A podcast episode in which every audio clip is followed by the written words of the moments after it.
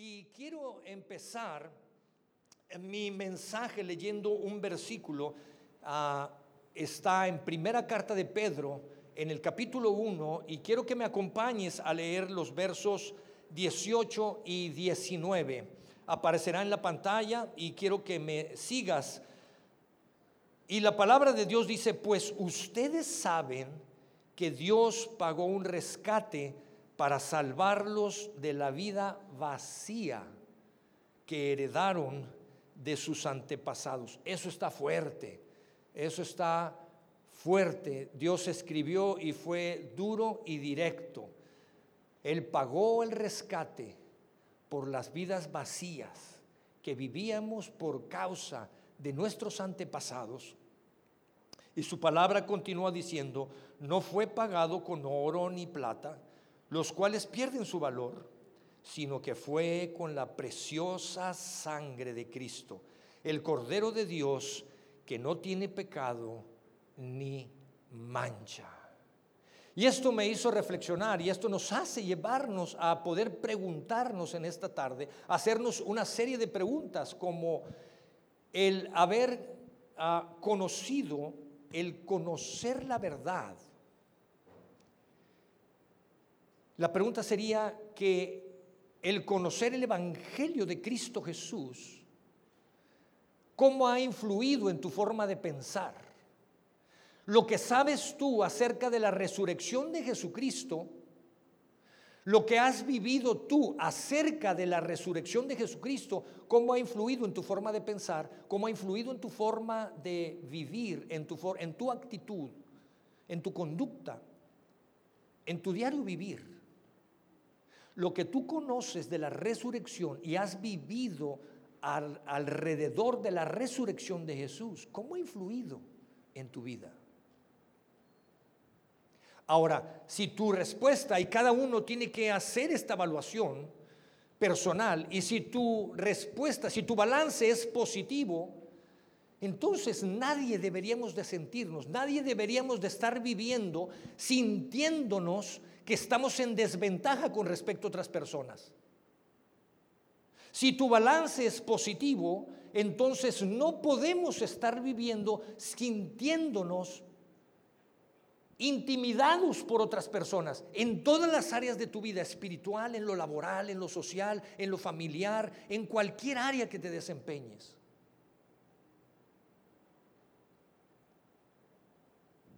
Hay una historia en el Antiguo Testamento, me encanta esta historia, y fue escrita en el segundo libro de Reyes, en el capítulo 6, y habla sobre un hombre, un rey que estaba comandando o estaba dirigiendo uh, la nación eh, Siria, es decir, dirigía a los sirios. Y este hombre quería atacar, conquistar a los judíos, al pueblo de Israel. Y este, eh, este líder de esta nación, este rey, mandó traer a su comandante y le dio instrucciones para que hicieran la estrategia para poder uh, hacer uh, las trampas para poder a capturar al ejército israelí y poder atacar al pueblo. Pero cada vez que ellos intentaban hacer estas emboscadas, eran descubiertos o se les venía abajo. Y un día este rey reúne a su comandante en jefe, reúne a sus principales del ejército, habla con ellos y les dice, Señores, en el ejército hay alguien que nos está traicionando. En el ejército hay alguien que está dando, está fugando la información a los enemigos de tal manera que nuestras estrategias se vienen abajo. Busquen quién de ustedes es el soplón. En las películas gringas dirían el topo, Y uno de los hombres del ejército levanta la mano y dice, mi señor, yo quiero decirle que nosotros le hemos jurado lealtad a usted. No hay nadie, no hay alguien en este ejército que esté fugando información. La situación es que hay un hombre allá llamado Eliseo que se cree en Dios y su Dios, él ora a su Dios y cuando ora a su Dios, Dios le da la estrategia y nos desarma su estrategia. Pues van y me traen a ese famoso Eliseo. Manden a todo el ejército si es necesario, carros, caballos, gente de a pie, lo que sea necesario, pero me traen a ese Eliseo aquí. Arman, arman para irlo a buscar, encuentran donde está Eliseo y en la noche rodean, sitian donde estaba quedándose a dormir en un pequeño cerro Eliseo. Y uno de sus trabajadores, uno de confianza de su gente que trabajaba con él, al amanecer despierta y ve aquello rodeado del ejército eh, sirio. Va, le habla a Eliseo y le dice, mi señor, estamos rodeados, estamos acabados. Y Eliseo le dice, tranquilo, son más los que están con nosotros que los que están con ellos. Y Eliseo dice, ven, vamos a orar. Vamos a orar, vente, vamos a orar. Y le dice, vamos a orar. Y, y Eliseo hace una oración y dice, Padre, ábrele los ojos a este muchacho, por favor. Ábrele los ojos a este muchacho. Esa es su oración. Y cuando este joven abre los ojos, ve aquello rodeado de carros de fuego. Los ángeles de Dios estaban ahí acampando para defenderlos. Y Dios hace otra, y, Eliseo hace otra oración y dice, Dios, llénales de ceguera a ese ejército sirio. Y son cegados de manera temporal. Y Eliseo sale y entonces les dice, ¿qué onda? No ya ni para dónde ir. Vénganse, síganme. Yo voy a ser su guía al ejército sirio, a los enemigos. Y los guía y se los lleva a un pueblo llamado Samaria. Les dan de comer, los asisten, los atienden. Ora, se quita la ceguera y los despacha para su casa. Y dice la palabra de Dios que a partir de esa fecha, a partir de ese momento, ninguna banda de ladrones ni de gente armada se atrevió a ir en contra del ejército de Israel. Cuando volteas a ver a Eliseo, lo que él hizo, cómo pensó él, la actitud que tomó, las acciones que tomó, puedes ver cómo se ve un hombre lleno del Espíritu de Dios. ¿Y sabes qué es lo más maravilloso? ¿Qué es lo más precioso? Que cuando tú conoces la verdad, que cuando tú conoces el Evangelio de Cristo, la misma palabra dice que somos sellados con el Espíritu de la promesa. El mismo espíritu que estaba con Eliseo es el mismo espíritu que viene a tu ser y te sella. Si reconoces que Jesús es el Hijo de Dios que Jesús que Dios lo levantó de los muertos. Y pues por eso Jesús hizo esa promesa y dijo, yo me voy a ir, pero vendrá el otro consolador, el Espíritu de Dios. Mi Padre lo va a enviar y lo va a enviar en mi nombre. Por eso era necesario que Jesús muriera. Por eso era necesario que Jesús fuera a la cruz y muriera era inocente, no era culpable. Porque aún aquellos que lo acusaron, aún aquellos que lo crucificaron, terminaron declarando que era un hombre justo e inocente. Los mismos que lo llevaron a la cruz terminaron declarando, este es un hombre justo e inocente. Judas, quien lo traicionó y lo entregó, terminando terminó regresando las monedas de plata, diciendo, entregué sangre inocente. Poncio Pilato se lavó las manos y dijo, yo soy inocente de la sangre de este justo. La esposa de Pilato mandó un recado a su mismo esposo diciéndole, deja en paz a este hombre inocente. Herodes, reconocido como sanguinario, asesino, cuando llegó Jesús con él, no encontró culpabilidad en él, no encontró de qué acusarlo. Finalmente lo regresó con Pilato. El ladrón que estaba crucificado a un lado de Jesús dijo, verdaderamente este hombre no hizo nada malo. Por favor, Jesús, acuérdate de mí cuando vengas en tu reino. El mismo soldado que estaba crucificando a Jesús al pie de la cruz, cuando voltea y ve a Jesús, dijo verdaderamente, este hombre es justo, este hombre verdaderamente es el Hijo de Dios. Cuando lees los evangelios te puedes dar cuenta. Cuando leemos los evangelios podemos ver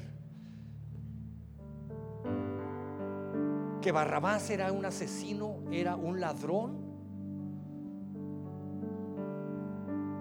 que ya había sido condenado para ser crucificado y ya había una cruz preparada para él. Y cuando se empezó a hacer el alboroto de la gente, cuando empezaba a levantarse el alboroto de la gente, Pilato dijo, esta gente que se está reuniendo afuera y está haciendo un alboroto, me van a pedir que entregue a Jesús. Es la misma gente que hace cinco días estaban allá cuando Jesús entró a Jerusalén. Era lo que le gritaban, oh sana en las alturas, oh sana al Hijo de David, oh sana al que viene en el nombre del Señor. Me van a pedir que entregue a Jesús y que crucifique a Barrabás. Ya está condenado. Ya hay una cruz para él. Pero la sorpresa fue que el pueblo empezó a gritar Crucifiquen a Jesús. Suelten a Barrabás. Crucifiquen a Jesús. Suelten a Barrabás. Pilato se lavó las manos y dijo, yo soy inocente de la sangre de este justo. Y el pueblo para sorpresa empezó a gritar, que su sangre sea sobre nosotros. Y más allá todavía gritaban que su sangre, que la culpabilidad sea sobre nosotros y sobre nuestros hijos.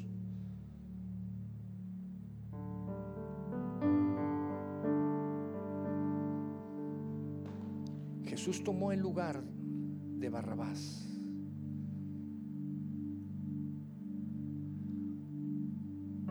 Fue el inocente por los culpables.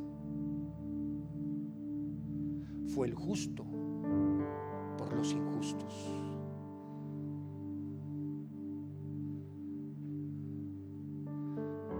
Cuando empezaron a llevar a Jesús camino para ser crucificado, la costumbre era que pusieran un letrero, colgaban un letrero y escribían por qué estaban siendo condenados, si era asesinato, robo, todas las fechorías que habían hecho. Con Jesús no hallaban que escribirle.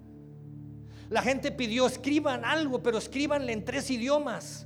Escríbanlo en hebreo, escríbanlo en griego, escríbanlo en latín para que nadie quede sin saber lo que este hombre está, de lo que se le está acusando. Y Pilato cuando estaba ahí por escribir ese letrero para que fuera clavado sobre la cabeza de Jesús, lo único que pudo escribir fue las iniciales INR y INRI y en latín. Jesus Nazarenus, Rex Juderum, Jesús de Nazaret, Rey de los judíos. No pudieron acusarlo de nada más. No había nada más que pudieran poner en contra de Jesús, porque era limpio, puro, sin pecado, sin mancha.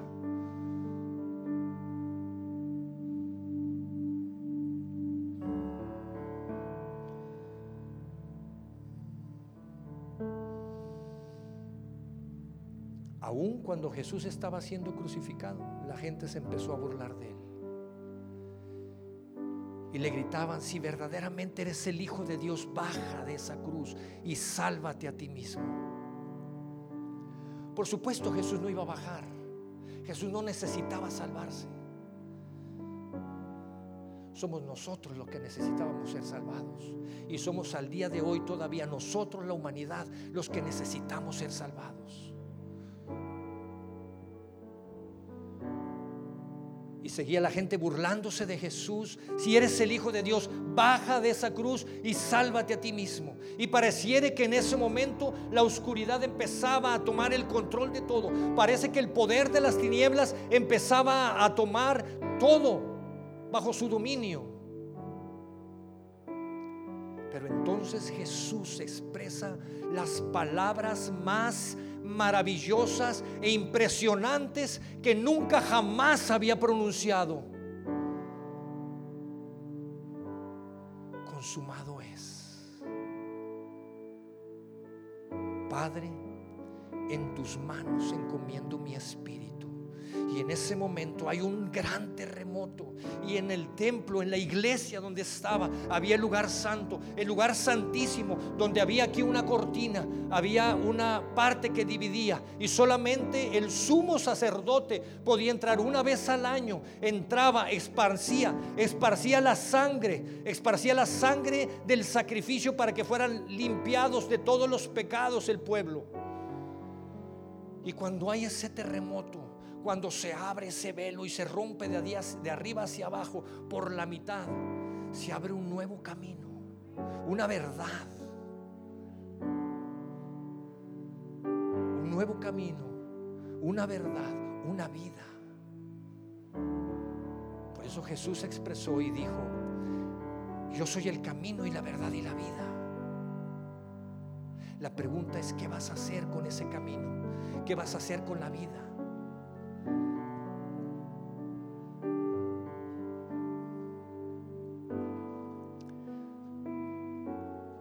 Parecía que de momento la oscuridad tomaba el control. Parecía que de momento el reino de las tinieblas podía dominar todo.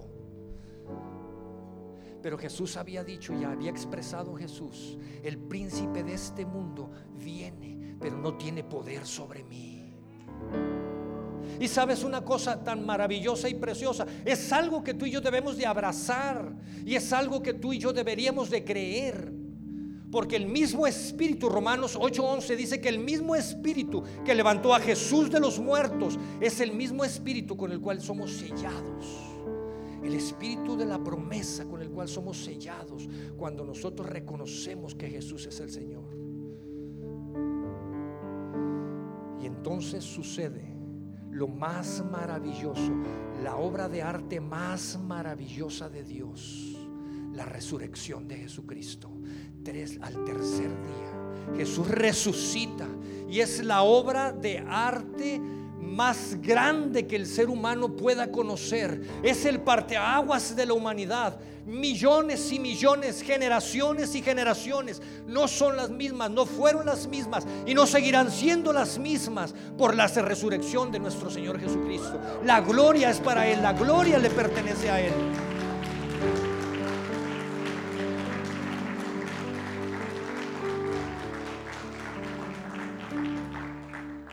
Jesús tomó todos los detalles finos que tenía que tocar, que tomar. La palabra de Dios dice en Juan capítulo 20 que cuando Pedro escuchó que Jesús había resucitado, Pedro fue corriendo al sepulcro y vio que la tumba estaba vacía. Pero también se dio cuenta que el lienzo con que había sido cubierta la cabeza de Jesús, ahí estaba. Estaba perfectamente doblada y puesta aparte, aparte de las sábanas que cubrían el cuerpo de Jesús. Y Jesús cumplió con todas las costumbres de ese tiempo. Porque la parte de la costumbre de ese tiempo es que cuando alguien era invitado a una familia a comer, una familia judía, y se sentaba a la mesa y estaba disfrutando la comida, si esa persona se había sentido bien recibido, bien atendido, si había sentido satisfecho, esa persona tomaba la servilleta, la arrugaba y la dejaba en el lugar. Pero cuando esa persona se sentía ofendida, no bien recibida, despreciada, mal atendida, tomaba la servilleta, la doblaba perfectamente y la ponía aparte. Y Jesús se tomó el tiempo en la resurrección. Se tomó el tiempo necesario para tomar e, e, ese, ese sudario, para tomar ese manto que cubría su cabeza. Lo dobló y dijo, voy a dejar un mensaje claro aquí en este lugar. Mucha gente vendrá a buscarme esta tumba y no me recibieron, no creyeron quién era yo me humillaron, me despreciaron, me rechazaron, pero voy a dejar en claro, de acuerdo a la costumbre, que les quede claro que yo no regresaré a esta tumba, yo no permaneceré en esta tumba. Porque yo morí una vez y para siempre por sus pecados y no regresaría. Ahí, ese es el Cristo vive. Ese es el Cristo al que glorificamos, al que cantamos, al que exaltamos el día de hoy. Es lo que estamos celebrando. Jesús dijo en Juan 20, en Juan 10, 10. El ladrón ha venido. ¿Para qué? Para robar, para matar y para destruir. Pero yo he venido para que tengan vida y para que la tengan en abundancia. No solamente vida, para que la tengan en abundancia. Jesús murió por nuestros pecados para darnos un lugar en su reino, un lugar en su mesa. Y sabes, lo menos que podemos hacer es honrar lo que Jesús hizo por nosotros, levantarnos en un día glorioso como hoy, un día glorioso como hoy, lo menos que podemos hacer es exaltar su precioso nombre y reconocer que es el Hijo de Dios